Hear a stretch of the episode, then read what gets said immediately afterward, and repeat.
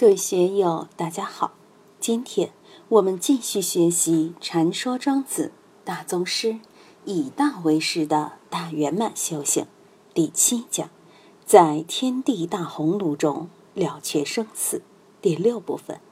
大家可以通过查看本段声音简介了解学习内容。让我们一起来听听冯学成先生的解读。下面。又是一个有关生死的故事。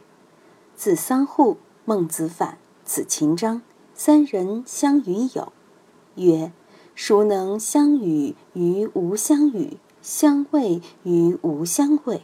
孰能登天游物，挠挑无极，相望一生，无所终穷？”三人相视而笑，莫逆于心，遂相与为友。前面说了四位，这里又有三位隐者相聚一起，发出了一番感叹。这些话是他们做人的标准，而且是做人的终极标准。孰能相与于无相与？我们与万物打交道，与社会打交道，与自然打交道，能够交道于无交道吗？什么叫无相与？就是无眼耳鼻舌身意，无色声香味触法。这个无相与，不仅仅是相与相交之中的无痕无迹，心里面也要做到无痕无迹。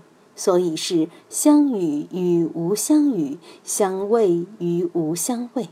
先说味，我们生活之中都是带有目的性的，都是有动机的。如果人与人之间的交道，到了无动机的境界，到了无相味的境界，又是一番怎样的景象呢？我们在这里学修，来的任他来，去的任他去，没有什么目的，也没有什么值得纠葛的东西。就像古代禅师那首偈子一样：“雁过长空，影成碧潭。雁无留迹之意，潭无留影之心。”要达到这么潇洒自在的境界。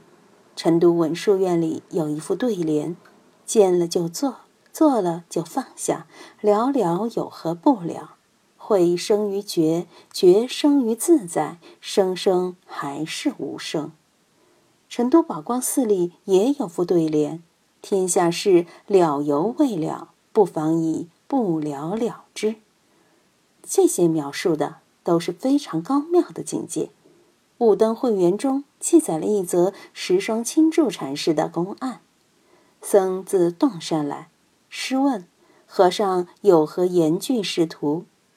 曰：借夏上唐云：秋初夏末，兄弟或东去西去，只需向万里无寸草处去。良久曰：只如万里无寸草处，作谋身躯？师曰。有人下雨否？曰：无。师曰：何不到出门便是草？僧回四举洞山。山曰：此事一千五百人善知是语。在这则公案里，出门便是草是相语，万里无寸草处是无相语。这可是烦恼和菩提的不二。我们在学习、工作、生活之中，怎样才能做到相与于无相与，相畏于无相畏呢？我们的眼、耳、鼻、舌、身与外界往来之时，如果能够做到内不见己，外不见人，内不放出，外不放入，就是非常高的境界了。这样的境界，的确是令人心向往之。孰能登天游物，挠挑无极，相望一生，无所终穷？什么叫登天游物？我们的心每天都是登天游物，胡思乱想，东一下西一下，过去未来念头生生灭灭，云里雾里。俗人每天都处于登山游物之中，只不过俗世中只有柴米油盐酱醋茶。只有穷达贵贱是非顺逆，如果把这些穷达是非顺逆放下，心里面的起心动念就能达到道人的登天游物之境。挠挑无极，无极是一个很大的境界，太极而无极，无极而太极。我们的起心动念是不是畅游于无极太极之中呢？太极无极就无名无相，你也不知道它是怎么回事，就是因为我们的起心动念老是在具体的事物之中，老是在具体的事项之中。老是在色身香味触法之中，你就谈不上挠挑无极。无极就是无相，就是无形，而且又无始无终，无大无小，就是这么一种状态。相望一生，无所终穷。在庄子里面，很多时候都谈到一个“望”字。望是什么意思？借用现在流行的一句话，就叫。放下，放下，放下，怎样把这一切都放下？在我们生命的过程之中，能不能够放下那些烦心的事？上次谈到了泉河与相与处于路，相许以诗，相濡以沫，不如相忘于江湖。我们本来就生活在大道里面，却老是在起心动念。老是要求道，为什么要求道呢？是因为我们生活在人类社会中，烦恼是非太多，使我们不得安宁。我们的一生在生活生命的运行之中，老是不能忘掉烦恼，不能忘掉功名利禄、酒色财气，这些都把我们纠缠住，纠缠住我们就不能忘。如果你不住念于此，那你就很太平、很自在了。一些学佛的人也是这样的，天天在蒲团上，在佛堂里，在经教里面来来去去，放不下经教，放不下打坐，就说明你还在路途之中，还很辛苦。有朝一日，你把这一切都放下，把佛法也忘记了，你才真正明白什么叫佛法。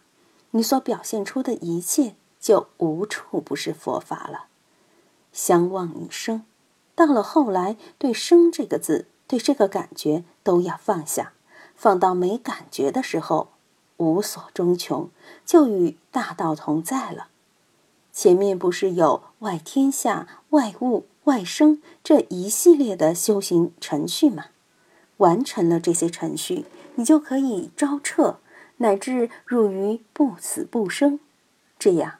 你的生命，你的精神，就是无所终穷了。这番观念，他们三位都接受，于是相视而笑，莫逆于心，相与为友。人与人之间的交道是缘分，很玄妙。我们在座各位之间，能不能相视而笑，莫逆于心呢？古代有这么一种风尚，从南北朝到唐宋。有一类游侠隐士，他们一见面相视一笑就莫逆于心。现在少男少女谈恋爱，有句流行语叫“有眼缘”，一见钟情就可以刻骨铭心，能够达到类似的境界。当然，热恋不会长久保持，所以关键还是要回到道上。要看我们在江湖之中生活，能不能够有这样的一种崇高的境界。人与人的关系，一般来说都比较糟糕，老是停留在名闻利养上。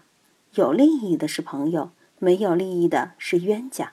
我们能不能结交一批朋友，相上一道，彼此交往干干净净，拥有崇高的心胸、崇高的情怀呢？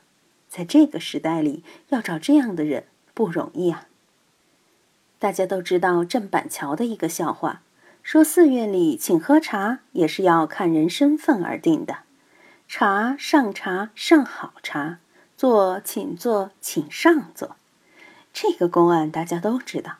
如果寺院里都有这种俗气，那我们在社会生活中或者学道的圈子里，这样的俗气也一样存在。如果不能超脱于这种俗气，就不能达到清爽超然的境界。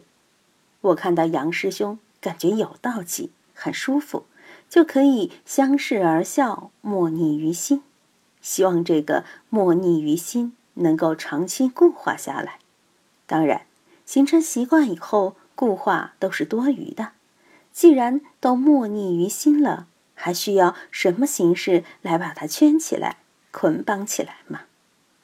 今天就读到这里，欢迎大家在评论中分享所思所得。我是万万，我在成都龙江书院为您读书。